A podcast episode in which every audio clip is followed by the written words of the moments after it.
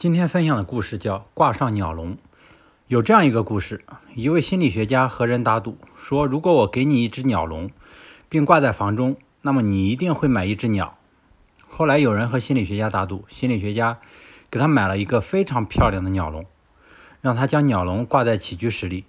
结果是，那个同意打赌的人不得不买来一只鸟装在鸟鸟笼里。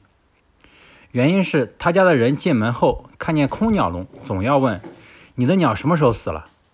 屡次解释，还是屡次遇到同样的问题。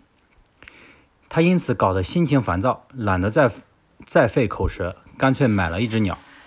心理学家后来说，人们总是先在自己的头脑中挂上鸟笼，后来就不得不在鸟笼中装上些什么东西。